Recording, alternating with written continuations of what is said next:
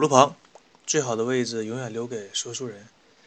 大家好，我是跟大家分享故事的游戏的影子。今天继续给大家讲圣斗士的故事。那么这一期呢，把圣衣的起源给大家讲完。想制作一件好的东西呢，那么自然需要有好的材料。就像当初我们电视上或者是网络上流行过的一些美食节目，对食材的追求是孜孜不倦的。那么你想把圣衣这种高级的铠甲做好，那么它的材料自然也要十分的考究。为了获得这些珍稀的材料，雅典娜可以说把圣斗士倾巢而出，全部都派了出去。整个大陆上能够找到的珍稀材料几乎被他们搜刮一空。另外呢，雅典娜不愧是女神，也到了神界，找到了一些神，要了一些珍稀的材料。这些制作圣衣的材料对外界实行了严格的保密，至少是 iPhone 手机的那个级别的保密。保密的程度，就连这八十八位炼金术士的亲传弟子都没有告诉。但是为了保证可以让坏掉的圣衣进行维护和维修，所以只是告诉他们这些弟子和相关的一些水平高一些的炼金术师，说修复圣衣的时候要使用星辰砂。这也就是说，为什么我们在看到穆先生给他们修复圣衣的时候所用到的那个东西就是星辰砂。传说星辰砂呢是繁星在毁掉之后留下来的精华，在得到材料之后，八十八个炼金术士开始加班加点的制作圣衣。最先制作出来的圣衣是青铜圣衣，总共有四十八件。圣衣会在零下一百五十度被冰封，由于它的色泽是青铜色，所以被叫做青铜圣衣。在之后制作出来的是白银圣衣，总共二十四件，每件圣衣各有不同，在零下两百度。也会被冰封，圣衣的色泽为白色，所以叫做白银圣衣。那么再接下来要介绍的圣衣是圣衣中的贵族——黄金圣衣。黄金圣衣是最后一批被制作出来的，它是圣衣当中最高级别的圣衣，总共有十二件。它的样式是按照黄道十二宫的十二星座排列设计，需要在绝对零度，也就是说。在宇宙或者是在极个别的实验室里才可以达到的零度，这个绝对零度号称是可以冻结一切，就连我们的原子也会被固定住，让它不再运动。这个温度是在零下的二百七十三点一五度，这种情况才能让黄金生意被冰封。圣衣的颜色为黄金色，所以被称为黄金圣衣。我不知道大家有没有关注过绝对零度。我以前在看 Discovery 的时候，看了一集关于绝对零度的那一期的节目介绍。一朵玫瑰在绝对零度之下，你松手让零度让那个玫瑰往下掉落，掉在地上，就瞬间就变成碎片，因为全部被已经已经被冻结了嘛。大家感兴趣的话，可以看一下绝对零度相关的资料，也是很有趣的。那么黄金圣衣呢，在制作的时候。除了动用了当时最高级别的材料和炼金术士当中的高手，还加入了神的祝福。穿戴这种圣衣的圣斗士需要有非常高的小宇宙，才能发挥出黄金圣衣的力量。黄金圣衣除了可以按照自己的意志，根据小宇宙来认同自己的主人以外，还具有将自己化为光芒进行移动的能力。也就是说，黄金圣衣拥有。光的速度进行移动的能力。把圣衣介绍到这里的时候呢，大致介绍一下圣斗士的战斗力。在圣斗士当中呢，青铜圣斗士相当于一个部队当中的一般的那种战士和士兵，而白银圣斗士相当于战士当中的精锐，黄金圣斗士呢，他一般来说作为雅典娜身边的禁卫队，通常来说是不出手的，一出手呢就惊天动地。当初在制作圣衣的八十八位炼金术士当中，有十三位是特别优秀的炼金术士，这十三位可以说代表了整个大陆的炼金术士的那种最高水准。从这十三位炼金术士当中，又选出了十二位炼金术士，这十二位炼金术士创造了黄金圣衣。这里我要隆重的给大家介绍一下最后的那一位炼金术士。他之所以没有被选出来制作黄金圣衣，不是因为他的水平差落选，相反是因为他的水平过于优秀，他不屑于跟别人做同样等级的圣衣。就是说，如果我做的东西跟你们一样，或者有人跟我做同等级的东西，我丢不起那个人，大家大大家就可以想象一下这个人的水准是在什么样的一个高度。那么这个人呢，在炼金术士当中被称为炼金术士之父。他的个人呢，怎么说呢？他的言行也是那种狂傲级别的，在整个炼金术士这个行业当中，他是像神话一样的存在。那么原来原来呢，开始的时候，雅典娜请他出来做生意，他是不打算出山的，像那个隐士和隐藏人物一样不出来。后来雅典娜跟他承诺说，赐给他额外再多一百年的生命，另外让他拥有人类最高的智慧。就是赐给他的智慧是人类可以拥有最高的智慧。开出这样的条件之后，他才答应为圣斗士制作一件圣衣。那么雅典娜呢，给出了如此优厚的条件，自然对这件圣衣的要求也最为苛刻。雅典娜跟他提出制作这件圣衣的要求，说：“你做的这件圣衣，就算是神也无法完全把它毁掉。它要拥有最高级别的自我修复能力。”即使圣衣被打成粉碎、被打成灰尘，也可以自我修复。最后这件圣衣做出来的效果是这样的：那个炼金术士跟雅典娜说：“没有问题啊，你就看我看我给你做吧。”啊，老爷子，我露露露露我手头的技术。做完之后，这个圣衣是这样的：首先，这件圣衣有非常强烈的自我意识，只要他不认同的圣斗士就无法穿戴。就是说，雅典娜打算把这件圣衣给给一位圣斗士，但是这件圣衣觉得这个圣斗士你的能力、你的小宇宙不配当我的主人，那这个圣衣就穿无法穿在圣斗士的身上，需要这件圣衣自己认可那个圣斗士，所以这个圣衣才能发挥出自己的效果。这也就解释了为什么在漫画和动画当中，死亡皇后岛的岛主那个主人无法穿戴它，他只能背着那个箱子到处走。其次，凤凰座的自我修复有是最高级别的，没有什么力量可以将它摧毁。就算是圣衣被打成粉碎、打成灰尘，只要这个圣衣的主人不放弃战斗的意志，就可以瞬间的恢复。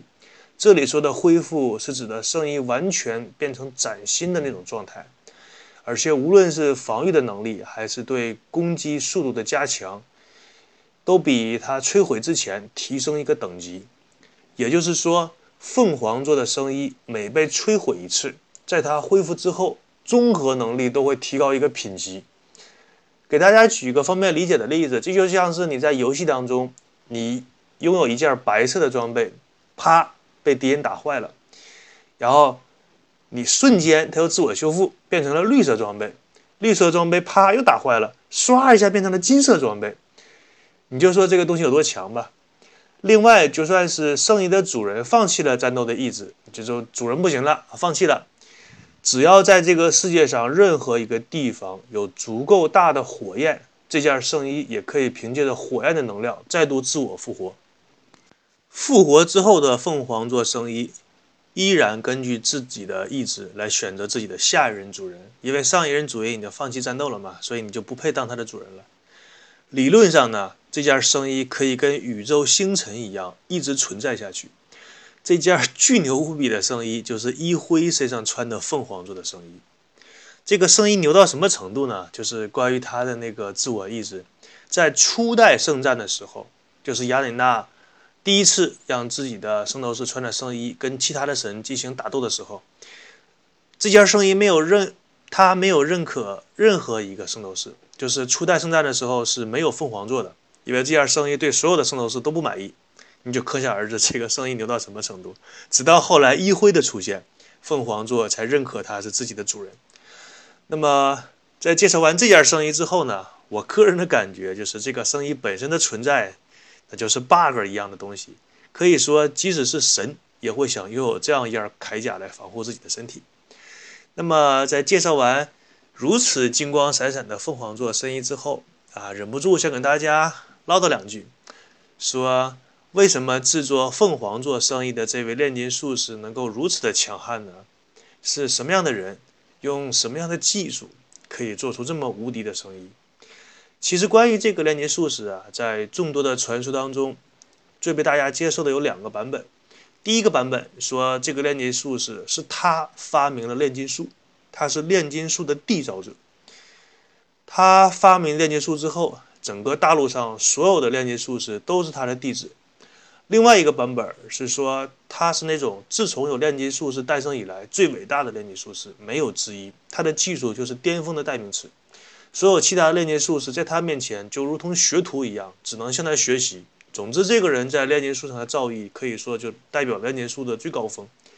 他的强势在整个行业里是没有争议的，公认的强。什么叫做没有争议的强呢？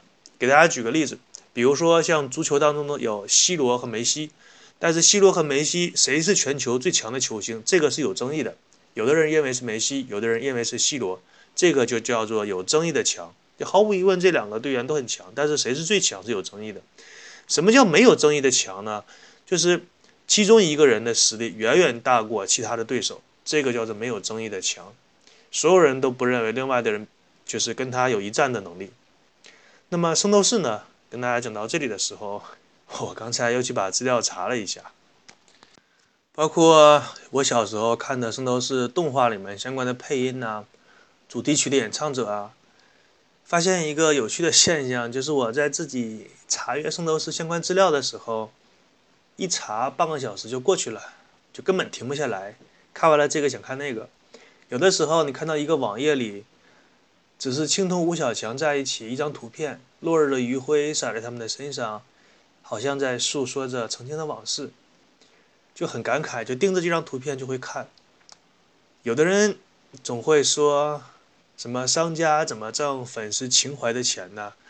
发现真的就这个东西，如果他做做的足够让你深情，如果要投入感情在里面，你很难不让他去影响你的感情。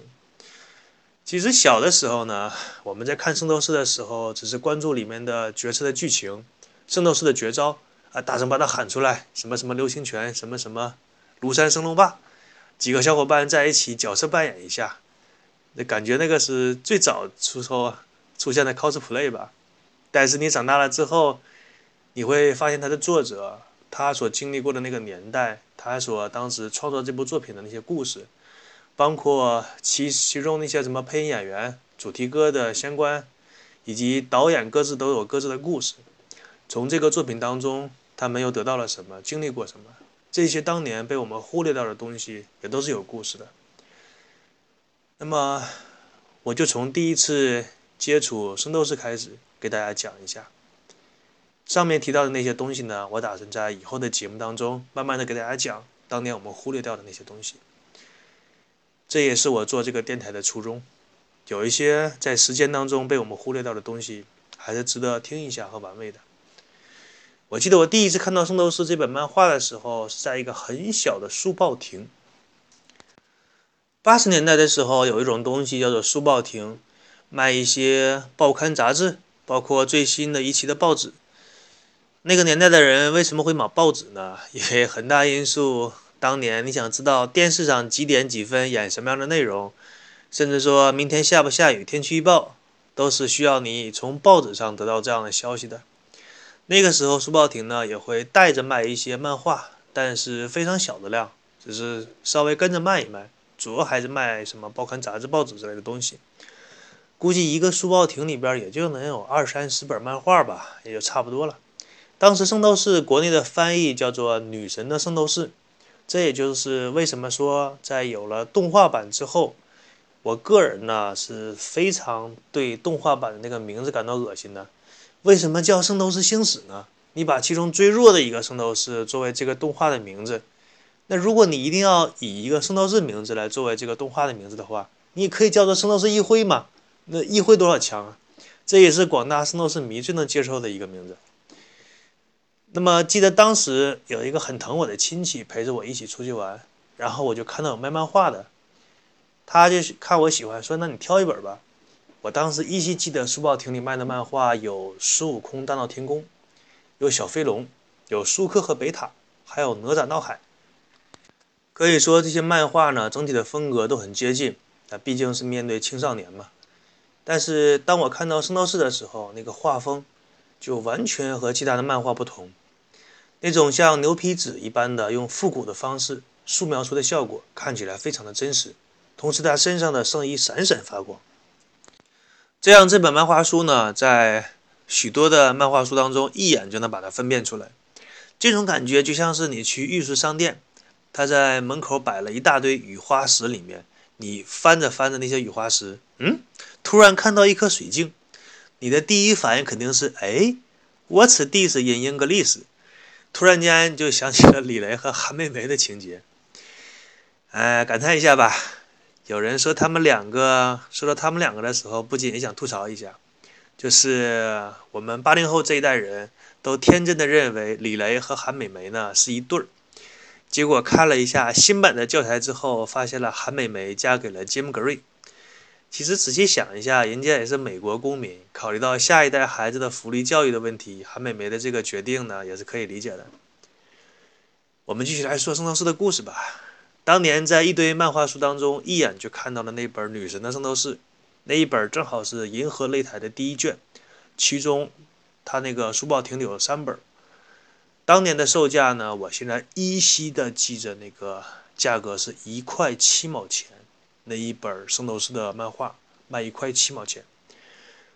八几年的一块七毛钱是什么概念呢？那个小孩子一天的零花钱也就是两毛到五毛之间。按照现在小孩子每天十块钱零花钱的换算，那一本应该在三十五块左右。现在想一想，当年那个亲戚还真的是很疼我，让我选了一本买给我。我当时挑了一本自己最喜欢的绿色。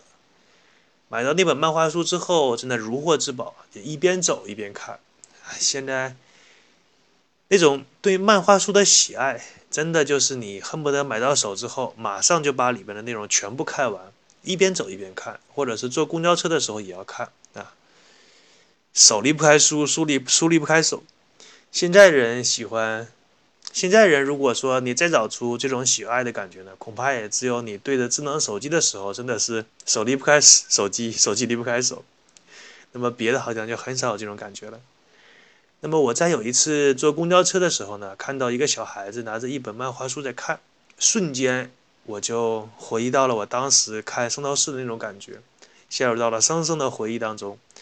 小的时候，我自己看《圣斗士》呢，看《七龙珠》，看《机器猫》，也是这样看过来的。也是在坐公交车的时候看着漫画书，不管那个车怎么颠、怎么停、怎么拐，依然是盯着漫画书在看。所以这么多年过去之后呢，再看到有小孩子在公交车上做了同样的事情。我就忍不住探过头去看一看那个小孩子看的是什么漫画书。我看了一眼之后，发现自己完全就没有听过那个漫画书的名字。那么，脑海当中我的第一反应是这样：就是有一个教育学家曾经说过，说小孩子呢他们是会一种语言的，这种语言大人们是听不懂的。我当时第一次听到这句话的时候，觉得这个话说的怎么跟那个经书一样？但是经历过。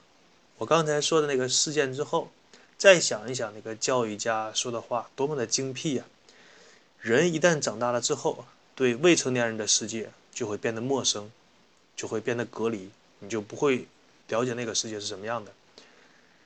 那么说着说着呢，难免有一些感慨和跑题。今天的节目就与大家分享到这里吧。我会在下一期继续给大家讲圣斗士的故事，以及关于圣斗士的回忆，所有的周边的东西。那么，其实关于圣斗士要讲的东西还是很多的，我可能会把这个系列尽量的做的详细一些，也希望大家会喜欢吧。因为我个人也是相信的，圣斗士也是很多人的童年回忆。那么感谢大家的收听，希望大家开心每一天，拜拜。